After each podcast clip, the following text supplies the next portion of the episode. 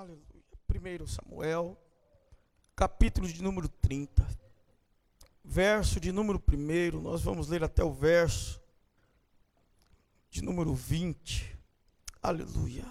Eu tenho uma palavra de Deus nesta noite para o nosso coração, para o seu coração. Deus já falou conosco através dos louvores e agora Deus irá falar conosco através da sua palavra. Eu peço que os irmãos redobrem a sua atenção primeiro livro de Samuel, capítulo de número 30, verso 1 ao verso de número 20. Essa é uma história muito linda da Bíblia. Eu gostaria que você acompanhasse ela com toda a sua atenção, para que você possa entender aquilo que Deus tem para te dizer esta noite. Aleluia. Quantos acharam? Digam amém. Glória a Deus diz assim, 1 Samuel, capítulo de número 30, verso 1. Quando Davi e os seus homens chegaram a Ziclac, ao terceiro dia, já os amalequitas com ímpeto tinham dado sobre o sul e sobre Ziclag, e tinham ferido a Ziclag e a tinham queimado a fogo. Tinham levado cativas as mulheres e todos os que lá se achavam, tanto grandes quanto pequenos, a ninguém mataram, tão somente os levaram consigo e foram o seu caminho. Quando Davi e os seus homens chegaram à cidade, encontraram na queimada a fogo, e suas mulheres, seus filhos e suas filhas levados cativos. Então Davi e o povo que se achava com ele alçaram a sua voz e choraram, até que não houve neles mais força para chorar. Também as duas mulheres de Davi tinham sido levadas cativas, Ainoã, a Jezreelita, e Abigail, que fora mulher de Nabal, carmelita. Davi muito se angustiou, porque o povo falava em apedrejá-lo. A alma de todo o povo estava cheia de amargura por causa dos seus filhos e das suas filhas. Mas Davi se fortaleceu no Senhor, o seu Deus. Então disse Davi a Abiatar, o sacerdote, filho de Aimeleque: Traze-me aqui a estola sacerdotal. Abiatar trouxe a estola sacerdotal a Davi e consultou Davi ao Senhor: Perseguirei eu a esta tropa? Irei alcançá-la. Respondeu-lhe o Senhor: Persegue-a, de certo alcançarás e libertarás os prisioneiros. Partiu Davi, ele e os seiscentos homens que com ele se achavam, e chegaram ao ribeiro de Bezor, onde alguns ficaram para trás, pois duzentos homens estavam cansados demais para passarem o ribeiro. Mas Davi e quatrocentos homens continuaram a perseguição. Acharam no campo um homem egípcio e trouxeram a Davi. Deram-lhe pão e comeu, e deram-lhe água a beber. Deram-lhe também um pedaço de pasta de figos secos e dois cachos de passas. Comeu e voltou-lhe o ânimo, pois havia três dias e três noites que não tinha comido pão nem bebido água. Então Davi lhe perguntou: De quem és tu e de onde tu és? Respondeu o moço egípcio: Sou servo de um amalequita, e meu senhor me deixou por aqui, adoeci há três dias. Nós demos com ímpeto contra o lado sul dos Queretitas, contra o território de Judá e contra o lado sul de Caleb, e pusemos fogo a Ziclac. Perguntou-lhes Davi: Poderias descendo, guiar-me a essa tropa?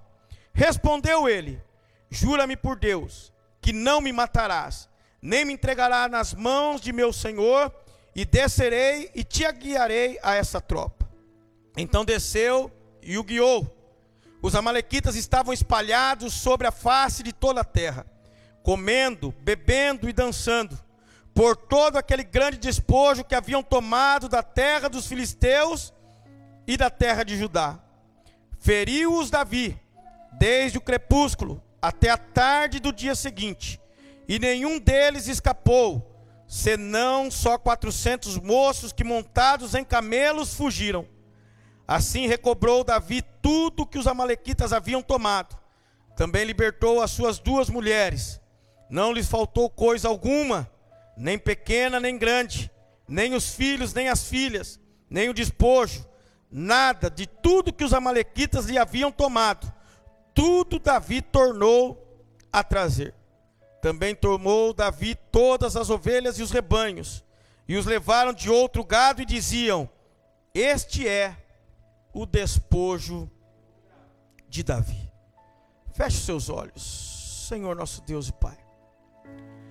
Senhor, graças te damos, ó Pai querido, por esta noite. Eu louvo a Ti, ó Pai querido, pela Tua fidelidade e pela Tua benignidade, ó Pai querido, para conosco.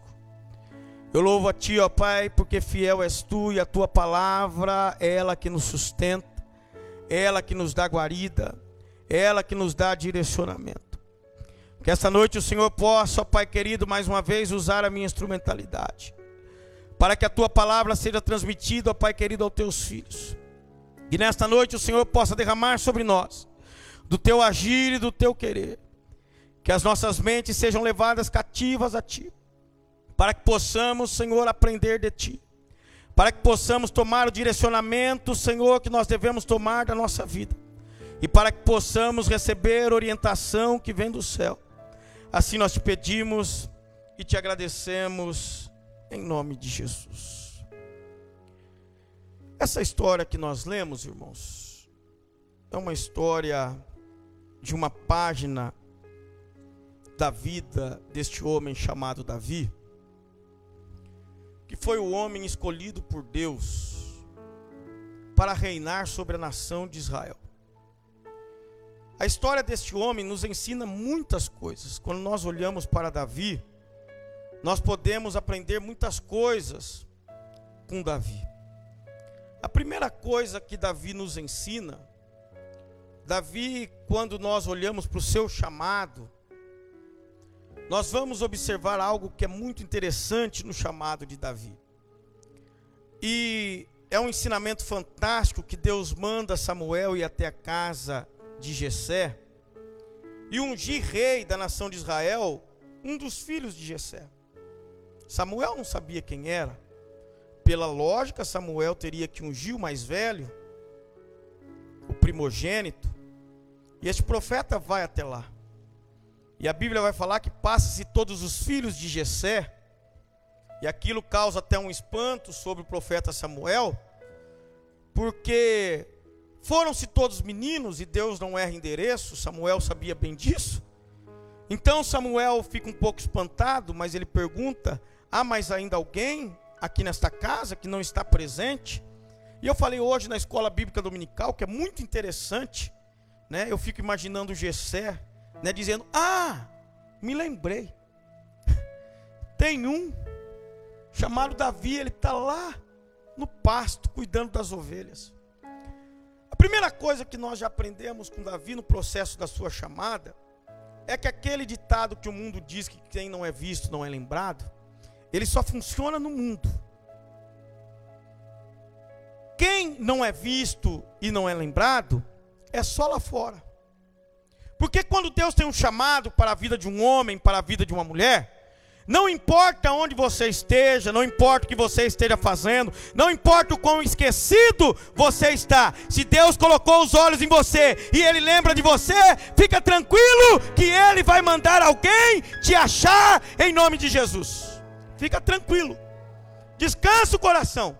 O pastor não precisa te ver, a igreja não precisa te ver, ninguém precisa nem saber o teu nome, porque nem sabia, ninguém sabia de Davi. Ele estava lá quietinho, olhando as ovelhas de seu pai, e ele não cuidava das ovelhas boas.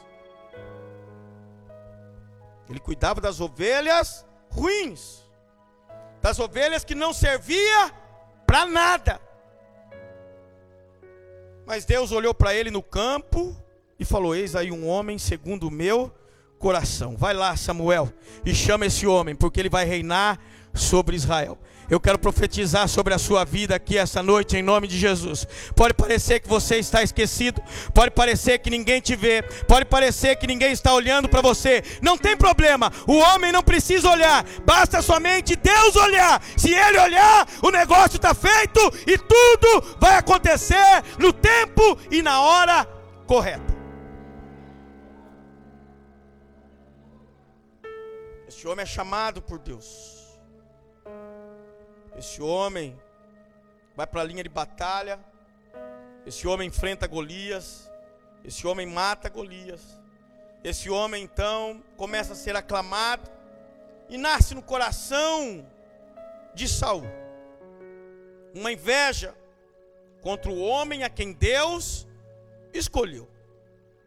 Saul então coloca em seu coração o ódio contra a vida de Davi.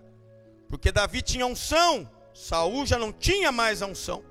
Deus já tinha tirado a unção de Saul por causa de tudo que ele tinha feito e da forma que ele tinha andado perante a nação de Israel. Então Deus unge Davi, e agora Davi passa a ser odiado e perseguido por Saul. Nós vamos entrar nessa história. A Bíblia vai dizer que Davi então ele tem que fugir de Saul, porque Saul persegue com as suas tropas. Talvez Davi desorientado. Se o irmão abrir a sua Bíblia em 1 Samuel, no capítulo de número 29, os irmãos vão ver que Davi ele busca refúgio e proteção, irmãos, entre os filisteus. Quem que eram os filisteus? Os filisteus eram os maiores inimigos de Davi. Os filisteus eram os maiores inimigos do povo de Deus. E ali os filisteus eles resolvem receber Davi e eles vão dar moradia para Davi num lugar chamado Ziclag. Tá bom, Davi, nós vamos receber você, nós vamos te ajudar a fugir de Saul, que nós somos inimigos de Saul, nós somos inimigos de Israel, e você vai morar em Ziclag. O que, que era Ziclag? Ziclag era uma região de solo infértil. Ziclag era uma região de pedregulhos. Ziclag era uma região deserta, escassa de passagens e uma cidade totalmente, totalmente acidentada. Agora Davi neste lugar, irmãos, não havia mais escolha. Davi estava fugindo do rei Saul. Agora olha que coisa. Ele já tinha sido ungido rei? Tinha. Samuel já tinha deitado azeite sobre a sua cabeça ele já tinha sido ungido rei da nação de Israel, mas em nenhum momento, em nenhum momento, Davi usurpou tomar o lugar de Saul, porque Davi sabia esperar o tempo de Deus sobre a sua vida. Tem um tempo novo chegando sobre a sua vida em nome de Jesus. Tem um tempo novo chegando sobre a sua casa, sobre a sua família, sobre o seu ministério. Basta você andar corretamente na diretriz e em cima daquilo que a Bíblia tem nos ensinado. E Davi percorreu esse caminho. E no texto que nós lemos agora, nós vamos entrar no texto. Vai falar que os filisteus resolvem subir para guerrear contra a nação de Israel. Então Davi estava estabelecido entre os filisteus, morando na cidade de Ziclag. E agora eles falam: Davi, nós vamos subir contra a nação de Israel, contra o seu povo. E é interessante, irmãos, que Davi aceita subir contra a sua própria nação. Talvez ali, num rancor, contra o próprio Saúl do que tinha ali acontecido. A Bíblia vai narrar que o desejo de vingança domina o pensamento de Davi, domina o coração de Davi, e este então decide guerrear contra Israel e contra si próprio. Entretanto, a Bíblia vai falar que quando está próximo da guerra, os planos de Davi são frustrados. E o que, que acontece, irmãos? Os príncipes de Israel, desconfiados de que Davi pudesse subir guerrear com seus homens, se virasse contra eles no meio da guerra, disseram assim para Aques, que era o rei de Gate: Ele não vai subir conosco para a guerra. ele volta para Ziclag. Nós não confiamos em Davi, porque Davi pode se insurgir no meio da guerra contra nós. E ele pode nos atacar e Israel vencer a guerra. Davi é informado disso. E agora Davi pega os seus homens e começa a voltar para a sua cidade. E aí nós entramos no texto. O que, que acontece quando Davi pega os seus homens e começam a voltar para a sua cidade, irmãos? Ele começa a ver fumaça. Davi começa a ver que a cidade não estava bem. E quando ele chega, a notícia que ele recebe é o quê? É que os amalequitas tinham invadido as suas terras. Enquanto ele estava lá para guerrear com seus homens, os amalequitas invadiram Ziclag.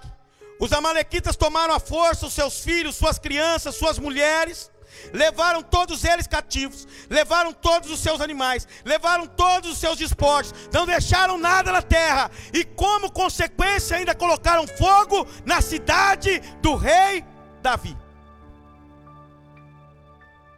Quando nós vemos isso, nós observamos o que na vida de Davi? Grande tempestade, grande tribulação. Davi se precipitou em ir até a guerra.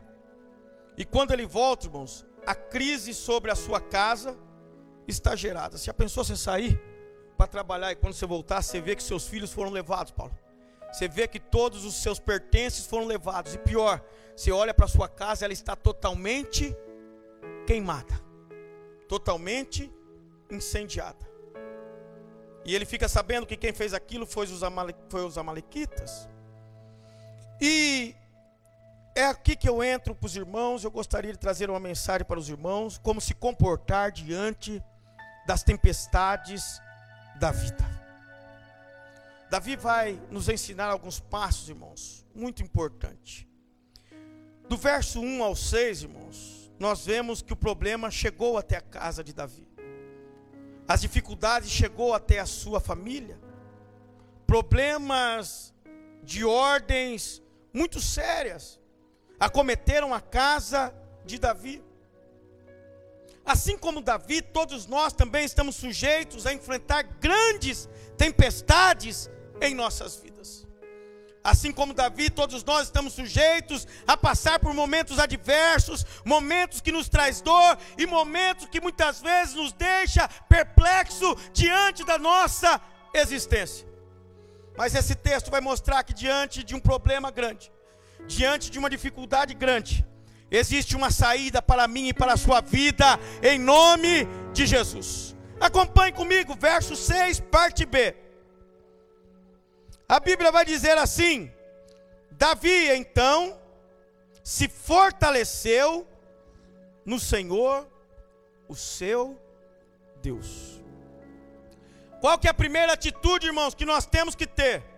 Quando a tribulação bate a nossa porta, quando o problema chega até a nossa casa, quando nós somos acometidos de uma notícia que nós não gostamos, de algo que vem contra a nossa vida e nos traz desespero e nos traz angústia, a primeira coisa que o crente deve fazer é fazer exatamente o que Davi fez: se fortalecer no Senhor. Davi se esforçou no Senhor.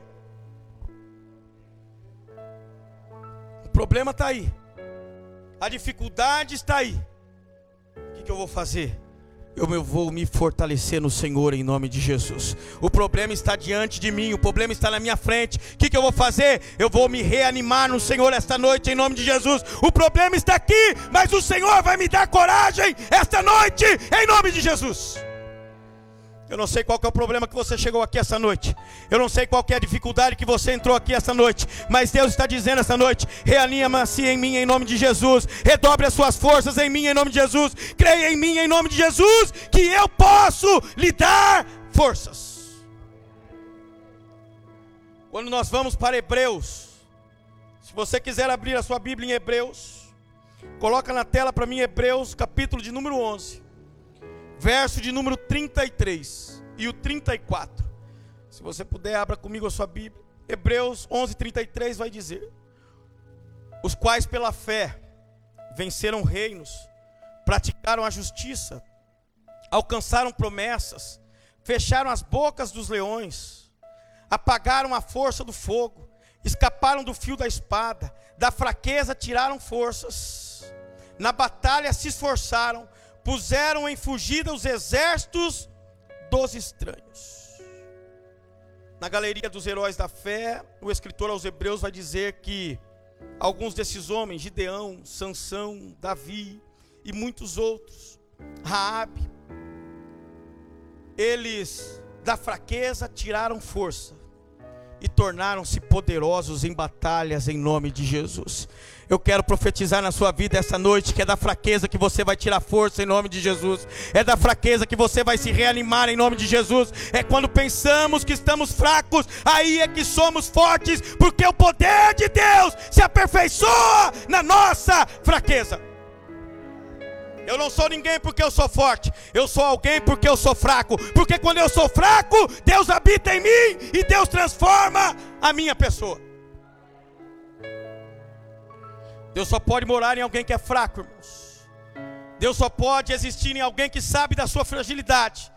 Deus só pode abençoar alguém que sabe das suas limitações, porque quem sabe das suas limitações reconhece que precisa de um Deus poderoso sobre a sua vida.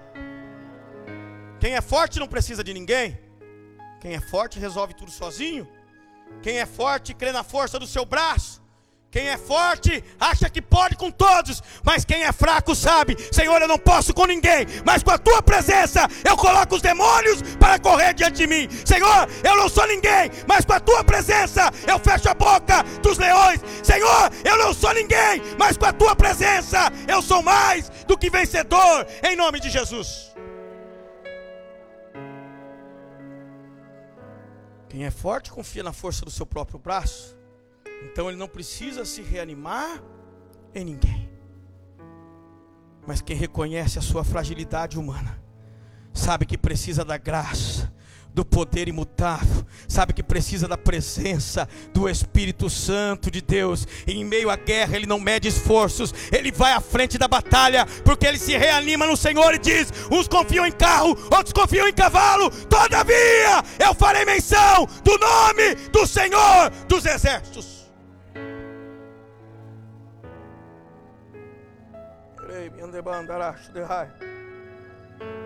Acho de handarai, acho de.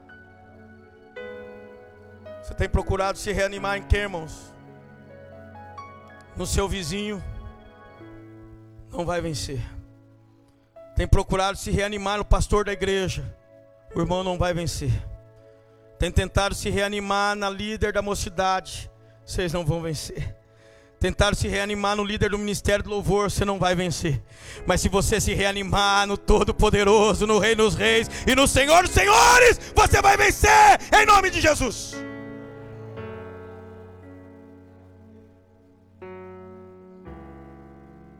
Bíblia fala de um homem. A história conta a história de um homem da Inglaterra. Eu esqueci o primeiro nome dele, eu lembro o segundo, que é Miller.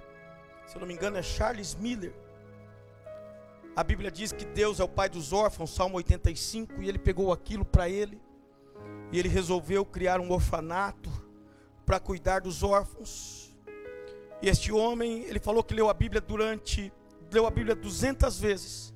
E 50 vezes que ele leu a Bíblia, ele leu a Bíblia ajoelhado, 50 vezes ela todo ajoelhado. E foram perguntar para ele quando ele estava prestes a morrer o que ele sentia mais falta e o que ele deveria ter feito mais. Ele disse assim: Eu deveria ter tido tempo para ler mais a Bíblia, para mim me reanimar no Senhor. Aleluia! Certa vez diz que acordaram de manhã desesperados, porque ele tinha um orfanato com mil pessoas e não tinha pão para comer de manhã.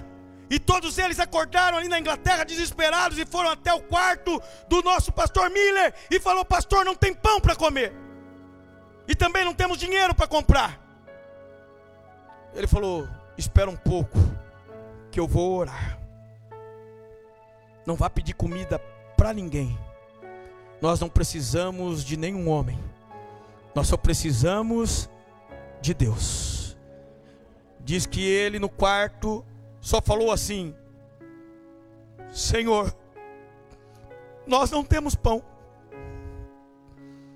Dez minutos depois, alguém bate na porta do orfanato e fala: Pastor Charles Miller, nós fomos entregar pão na casa da rainha para os funcionários. E a rainha falou que o pão estava muito queimado e mandou devolver os pão. E para a gente não jogar fora, a gente sentiu de deixar aqui no orfanato. Ele pegou e falou assim: não eram os pães que estavam queimados, é Deus que fez com que a rainha enxergasse os pães queimados, para que eles viessem até a nossa casa em nome de Jesus. Eu não sei em quem você tem se fortalecido, mas nesta noite se fortaleça no Senhor dos exércitos em nome de Jesus. Este mesmo homem, já famoso na Inglaterra, procure a história deles. São homens igual nós, irmãos Diz que certo dia ele estava em seu quarto orando, ele já tinha pego, já tinha conquistado uma fama na Inglaterra. E a rainha da Inglaterra foi até a sua residência e queria falar com ele. Bateram na porta do seu escritório e ele estava orando. Interromperam ele e disse: Pastor Charles Miller, a rainha está aqui. E quem é da Inglaterra, quem conhece a história da Inglaterra, eles são extremamente, né? a rainha está aqui e ela quer falar com o Senhor. Ele falou assim: Pois você diga à rainha que neste momento eu não tenho como atendê-la, porque eu estou falando com o Rei dos Reis, eu estou falando com o Rei dos Reis, em nome de Jesus. Se fortaleça no Senhor, porque não há rainha, não há presidente, não há prefeito, não há governador que possa nos fortalecer, mas o Senhor pode esta noite te fortalecer em nome de Jesus. Diga assim comigo: nos momentos mais difíceis da minha vida, ou eu me levanto e encontro forças em Deus, ou eu serei derrotado. Se você, irmãos, quando estiver passando por um momento de dificuldade, se você, quando estiver passando por um momento de tribulação, não se levantar, e falar: Senhor, eu reconheço a minha inferioridade. Eu reconheço que contra eles eu não posso. Eu reconheço que com eles eu não posso, mas se o Senhor me ajudar, eu sei que eu posso. O Senhor me ajudar, eu sei que eu vou. Se o Senhor me ajudar, eu sei que eu vou conquistar. Se o teu espírito estiver em mim, eu vencerei esta batalha mais uma vez. Creia, irmão, nesta noite que Deus vai te ajudar, Deus vai te dar força, a mão dele te acompanhará e você sairá vencedor em nome de Jesus.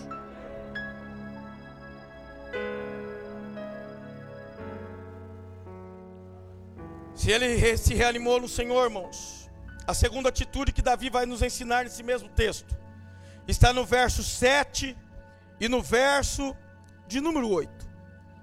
Depois que Davi se fortalece no Senhor, o seu Deus, a Bíblia diz assim: Então Davi disse a Abiatar, o sacerdote, filho de Aimeleque: Traze-me aqui a estola sacerdotal. Abiatar trouxe a estola sacerdotal a Davi. E consultou Davi ao Senhor: Perseguirei eu a essa tropa? Irei alcançá-la? Respondeu-lhe o Senhor: Persegue-a, de certo alcançarás e libertarás os prisioneiros. Se eu preciso, irmãos, me fortalecer no Senhor, a segunda coisa que eu preciso fazer é consultar ao Senhor. Tem muita gente que vai para a guerra, irmãos, e dá com os burros na água, porque não consulta o Senhor. Toma decisões no ímpeto, até arruma força no Senhor e acha que só com a força, Diogo, consegue ir e vencer o inimigo. Mas nós precisamos pedir estratégia para Deus, nós precisamos aprender a consultar o Senhor antes de nós tomarmos qualquer decisões na nossa vida, principalmente decisões de muita importância. Eu fico, às vezes, muito indignado com algumas atitudes, quando eu vejo que muitos clientes tomam decisões importantes da vida, sem sequer consultar ao Senhor. E quando dá problema, o culpado é o Senhor. Nós temos que tomar um cuidado muito grande, irmãos. Nós precisamos começar a consultar a Deus nas coisas mais simples Se você não consulta Deus nas coisas mais simples, também nas coisas maiores você não vai consultá-lo. Muitas vezes nós somos tomados no meio da guerra, no meio do problema, no meio da dificuldade, somos tomados somente pela motivação e não falamos: Senhor, o Senhor está comigo nesta batalha. Se Deus falar assim, não, nem vá, irmão. Fica em casa, fica quieto, espera o mar se acalmar espera Deus vir com a providência, espera Deus resolver por você. Mas se Deus falar assim, levanta, pode pegar lá cinco pedrinhas, pode pegar a funda e pode ir contra Golias, que eu sou contigo. Levanta e vai, irmãos, porque Cristo te sustentará em nome de Jesus. A Bíblia vai contar a história de Josué, que certa vez Josué fez uma aliança com um tal de Gibeonitas. Josué possui a terra que Deus tinha falado que ele ia possuir. Aí os gibeonitas têm uma estratégia. E falaram assim: vamos nos vestir de roupa velha, porque Deus tinha dado uma ordem para Josué: extermina todo o povo dessa terra, Josué, mata todo mundo, que é tudo ruim, mata tudo. E Josué pegou, encontrou com esses gibeonitas que bolaram uma estratégia. Nós vamos colocar roupa velha, vamos pegar uns pão velho, vamos pegar uns sacos velhos e a gente vai de encontro a Josué. E quando chegar com Josué, a gente fala que veio de longe, quer abrigo.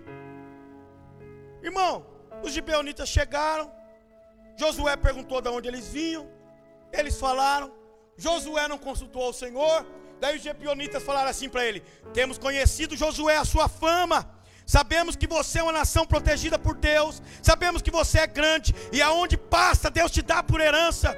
Faz uma aliança conosco, Josué. De não nos matar e de nos proteger. Josué, irmãos, levado pela emoção do momento, não consultou ao Senhor e acabou fazendo uma aliança com os gibeonitas. E depois lá na frente Josué teve que pagar um alto preço pela aliança errada que ele fez, sem consultar ao Senhor. Eu quero que você nesta noite entenda: é preciso que nós nos conscientizemos que nós precisamos consultar ao Senhor antes de tomar uma decisão, antes de sair à guerra, antes de batalhar. Você precisa olhar para o Senhor e dizer: Senhor, eu posso ir? Se o Senhor falar, vai, você pergunta, e o Senhor vai comigo. Se ele disser, vou, irmão, fica tranquilo, fica em paz, a vitória é tua, em nome de Jesus.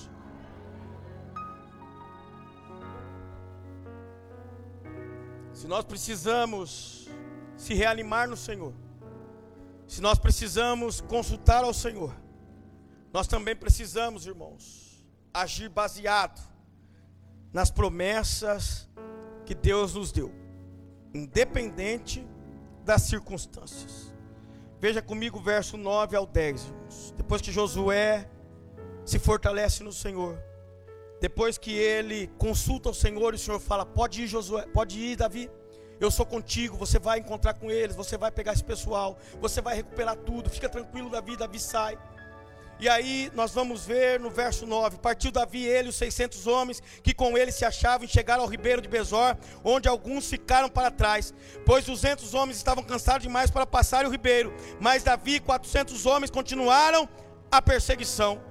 Acharam no campo um homem egípcio e o trouxeram a Davi. Deram-lhe pão e comeu, e deram-lhe água a beber.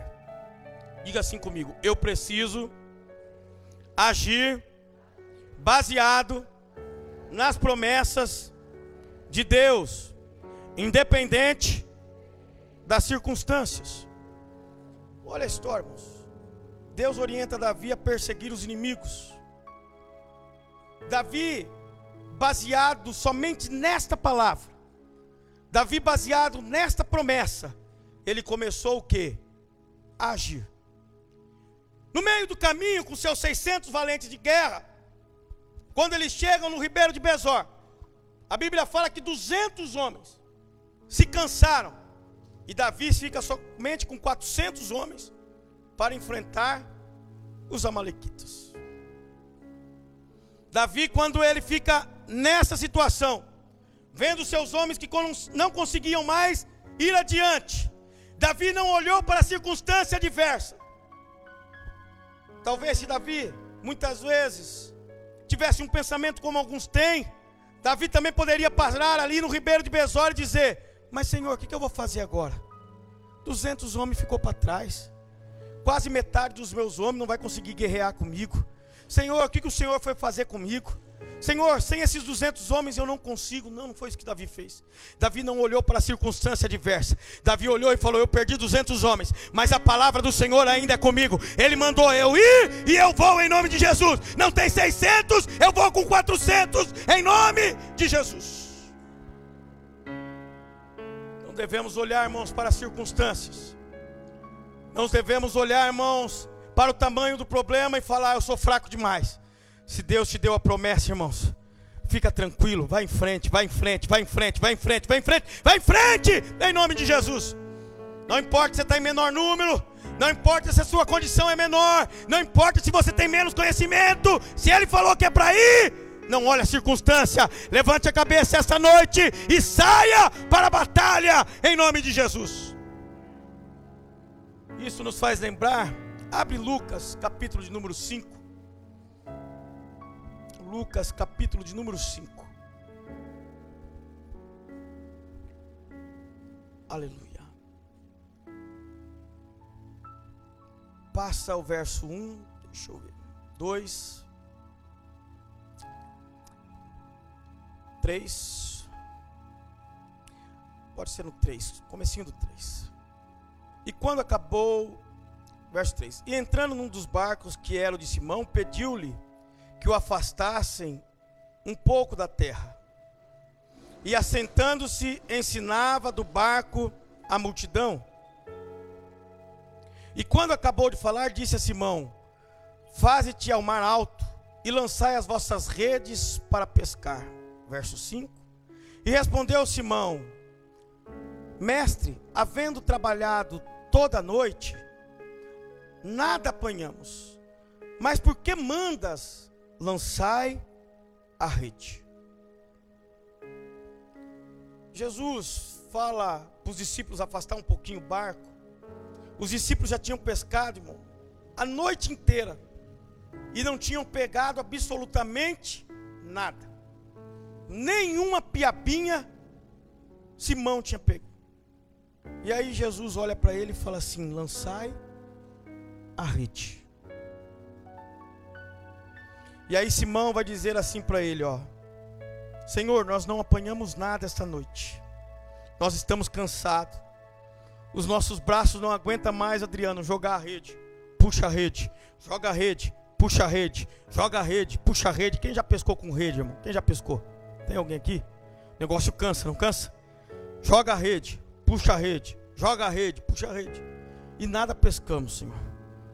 Mas daí Simão diz: mas sob a tua palavra, sob a tua palavra, sob a tua palavra lançarei as redes em nome de Jesus.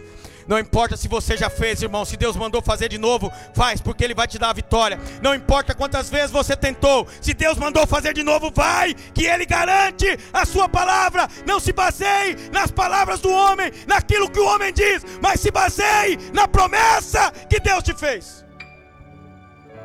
Vai, Davi, que você vai alcançar. Vai, Davi, que eu serei contigo. Eu quero profetizar sobre a sua vida essa noite. Continua caminhando que você vai alcançar em nome de Jesus. Continua andando que você vai vencer em nome de Jesus. Continua caminhando que os seus planos não serão frustrados em nome de Jesus. Se nós precisamos nos reanimar no Senhor, se nós precisamos consultar ao Senhor, se nós precisamos agir baseado nas promessas, Davi vai nos ensinar outra coisa, irmãos, que nós contamos sempre com a providência divina. Olha que coisa interessante, irmãos. Olha o agir de Deus. Enquanto Davi estava com a estola sacerdotal, que Abiatar trouxe para ele, enquanto Davi estava consultando a Deus, a Bíblia, a partir do verso 11 ao verso de número 16, vai falar que um homem estava sendo abandonado pelos amalequitas. O que, que estava acontecendo? Enquanto Davi lá orava, Senhor, posso ir para a guerra? Jesus falava assim: Pode ir, Davi. E Deus falava assim: Eu já estou deixando uma Amalequita aqui adoecido, para quando você chegar até ele ele te levar até o arraial dos Amalequitas e você reconquistar aquilo que foi tirado de você. Enquanto Davi clamava ao Senhor, Deus já preparava para Davi a providência sobre a vida dele. E o texto vai narrar que Davi e os seus homens começam a avançar, e no meio do caminho eles encontram este homem adoecido. Davi fala para os seus homens: alimenta ele. Este homem é alimentado. E Davi fala de quem você é e de onde tu vens. O homem abre o bocão. Pô, foi alimentado com figo, foi alimentado com uva, foi alimentado com mel. Ele falou assim: Ah, eu sou dos Amalequitas. Nós acabamos de invadir uma cidade, nós colocamos fogo em Ziclac, e agora o meu rei, o meu senhor me abandonou aqui porque eu fiquei ferido, e ele me deixou aqui neste lugar. E Davi fala assim para ele: Você me leva até lá? Davi enxergou a providência divina sobre a sua vida. Eu quero profetizar que tem providência divina chegando para sua casa em nome de Jesus. Tem providência divina chegando no seu lar. E este homem vai pegar Davi e levar Davi até o local onde estavam os amalequitas. Quando nós nos conduzimos, irmãos, pelos propósitos de Deus, os próprios caminhos que Deus faz nos leva a a vitória. O homem estava lá adoecido por Deus, esperando quem? Davi. Tem problemas que não acontecem à toa são providência divina sobre a sua vida em nome de Jesus. É providência divina. Eu quero profetizar que enquanto você está aqui adorando, enquanto você está aqui clamando, enquanto você está aqui nesta noite adorando o Senhor, tem providência divina para a sua casa, para a sua família, em nome de Jesus. Nós falamos hoje na escola bíblica dominical sobre José. Deus deu um sonho para José. O sonho causou inveja nos seus irmãos. Seus irmãos o levaram, tramaram a morte de José, jogaram ele no poço. Rubem falou: Não, não matemos ele, não. Interviu no meio dele, entre os irmãos. Ele foi vendido. Quando chegou na casa de Potifar, ele achou que estava bem, um bom emprego, um bom salário. A mulher de Potifar levanta um falso testemunho contra José. José vai para a prisão. José desvenda o sonho do copeiro e do padeiro. O sonho se concretiza. O, o, o copeiro se esquece de José. José continua na prisão. Talvez José não entendia nada, irmãos.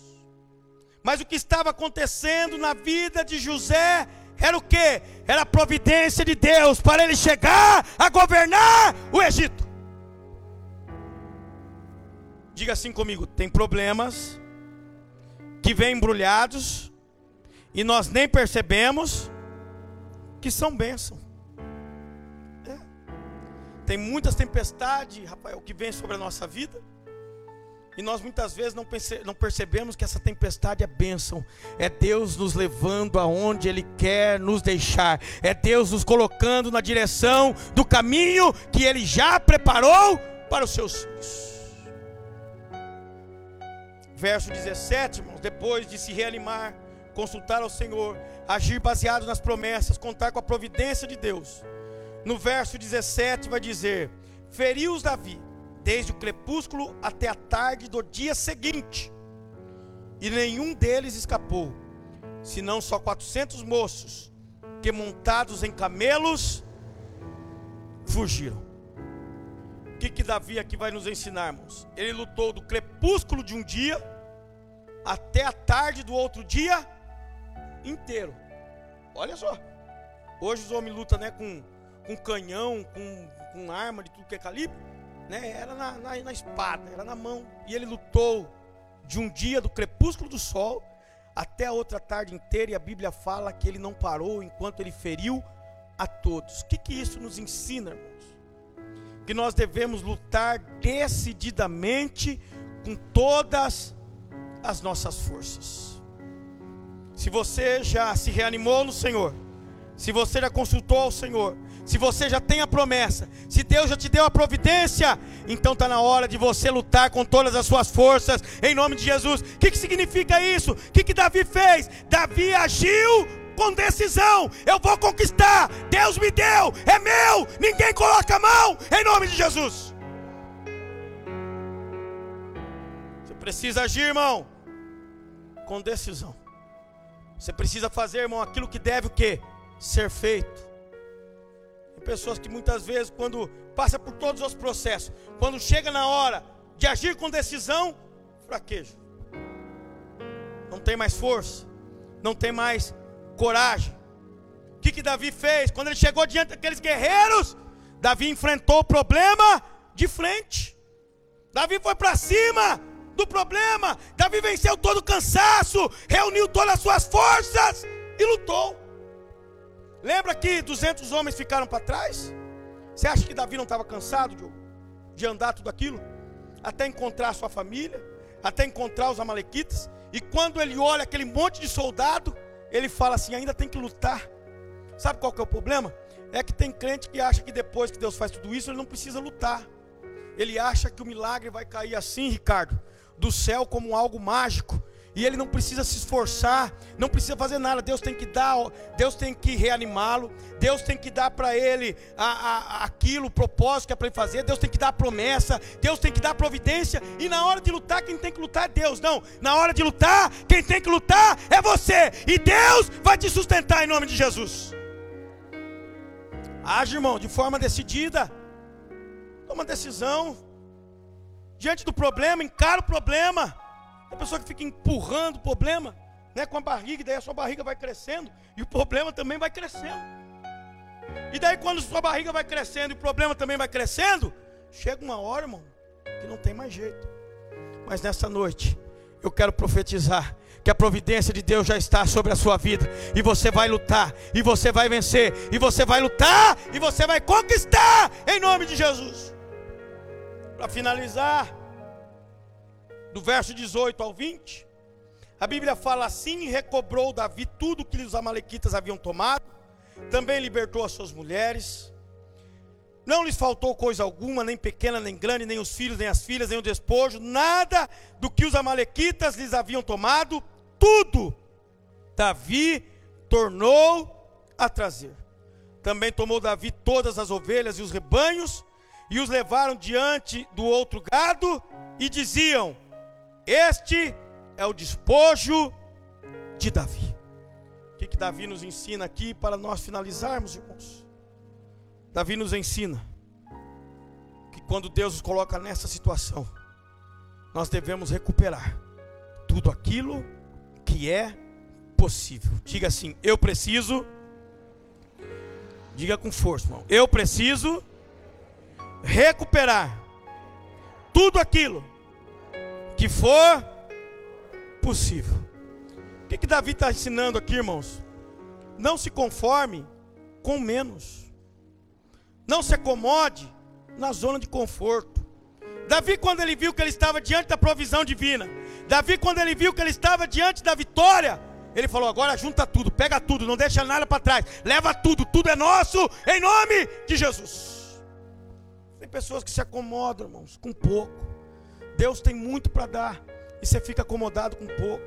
Talvez você leu a Bíblia uma vez inteira e você já está acomodado com isso e está falando assim, já está bom demais, né? Eu já li a Bíblia e sempre quem se acomoda se nivela por baixo. Quem se nivela por baixo diz assim: Eu já li a Bíblia inteira uma vez e a maioria dos irmãos não leu nem metade dela, então eu estou bem. Não. Em nome de Jesus, em nome de Jesus, não se acomode com pouco, não fique na sua zona de conforto. Quanto mais você buscar, mais Deus tem para te dar. Quanto mais você vasculhar, mais Deus tem para te entregar. Quanto mais você orar, mais resposta de Deus tem para a sua vida, em nome de Jesus. Diga assim comigo esta noite: eu vou buscar recuperar todo o tempo perdido com a minha família, com os meus amigos, no meu casamento, nas minhas posses e na igreja, com Deus. Você precisa, irmãos, em nome de Jesus, recuperar tudo aquilo que é seu em nome de Jesus. Você precisa ir atrás do tempo perdido em nome de Jesus esta noite. Se você abraçou pouco os seus em nome de Jesus, comece a abraçar mais na sua casa em nome de Jesus. Se você disse pouco, eu te amo, comece a dizer mais em nome de Jesus. Se você disse pouco, eu preciso de você, comece a dizer mais. Se você orou pouco, comece a orar mais. É noite de você buscar aquilo que você deixou escapar das suas mãos. E é interessante essa história de Davi que no verso 6, irmãos, o pessoal queria fazer o que com Davi? Apedre? Os irmãos estão aí? No verso 6, queriam fazer o que com Davi, irmãos? Apedrejá-lo. Abre o verso 20.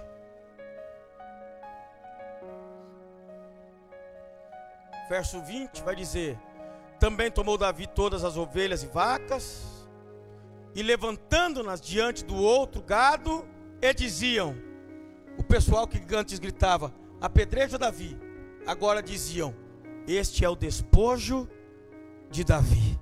Esse é o despojo de Davi. Em nome de Jesus, eu quero profetizar sobre a sua vida aquilo que você havia perdido, aquilo que havia levado, aquilo que muitas vezes ficou para trás e que Deus essa noite está dizendo para você ir atrás, para você recuperar. Fique tranquilo, Deus vai te dar. E quando te dá, aqueles que queriam te apedrejar vão dizer: Este é o despojo do filho e da filha de Deus.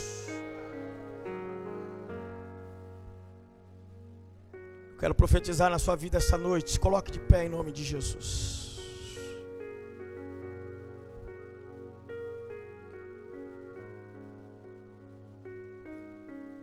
Eu quero profetizar sobre a sua vida. Tem crises disfarçadas que só são oportunidades de Deus sobre a sua vida em nome de Jesus. Tem problemas que você está passando, que você entrou aqui dizendo que não suporta mais que na verdade é só uma oportunidade de Deus disfarçada sobre a sua vida e Deus vai te reanimar, Deus vai te dar vitória em nome de Jesus. Existem tempestades que Deus nos dá para que nós possamos adquirir experiência com Ele, e são nessas crises, nesses problemas, nessas dificuldades que nós crescemos para com os homens e crescemos diante de Deus. Você que entrou aqui esta noite, está vivendo uma crise, está vivendo uma tempestade, eu quero que você coloque a mão no seu coração em nome de Jesus. Eu estou vivendo uma crise, todos nós temos as nossas crises. Tem pessoas que acham, ah, ele é pastor, ele prega, ele fala isso, ele não tem crise, irmão, tem um monte de crise, um monte. Se alguém quiser trocar comigo aí, pode trocar, pode trocar. Né? Você fica um tempinho com a minha, eu fico um tempinho com a sua. Tem um monte de crise. Mas Deus, esta noite, está dando estratégia para você vencer a crise no seu lar, no seu emprego, no seu ministério, em nome de Jesus. Eu quero que você feche seus olhos. Eu quero nesta noite orar por você. Senhor, nosso Deus e Pai. Senhor, a tua palavra foi ministrada, ó Pai querido, esta noite. Senhor, a sua palavra foi pregada esta noite. E aqui, ó Pai querido, tem seus filhos, ó Pai, que adentraram, Senhor, na tua casa, ó Pai querido, esta noite que marcaram o um encontro contigo aqui esta noite e vieram para ouvir, Senhor, a tua voz. Vieram, ó Pai querido, para ter uma orientação do céu. Vieram, ó Pai querido, para se fortalecer no Senhor. Vieram para reanimar as suas forças no Senhor. Vieram aqui, ó Pai querido, esta noite para consultar, ó Pai querido Senhor eles vieram para ouvir, ó Pai, uma promessa sua, ou para relembrar, ó Pai querido, uma promessa sua. E eu creio que nesta noite o Senhor providenciou, ó Pai. O Senhor trouxe aos teus filhos a providência. Eu creio, ó Pai querido, que esta noite o Senhor nos abriu a cortina dos nossos olhos e desvendou para nós as oportunidades que temos diante das crises e das tempestades desta vida. Senhor, eu peço a Ti que o Senhor nessa noite abençoe o Teu povo. Que o Senhor abençoe os teus filhos. Que o Senhor derrame sobre eles a tua graça. Que o Senhor fortaleça eles. Que o Senhor oriente a eles. Que a providência chegue na vida de cada um deles. Em nome do Pai, em nome do Filho e em nome do Espírito Santo de Deus. Adore ao Senhor em nome de Jesus. Oh, aleluia. Quando as lutas. Oh, Rabanda Raish, Decandarai. Ere que anderai, de candará. Araixo e derrai, solecandará, chudecandará. Irmão ensina. Creia. Ainda Aleluia. É Aleluia. A sua fé. Você pode adorar a Ele. Meu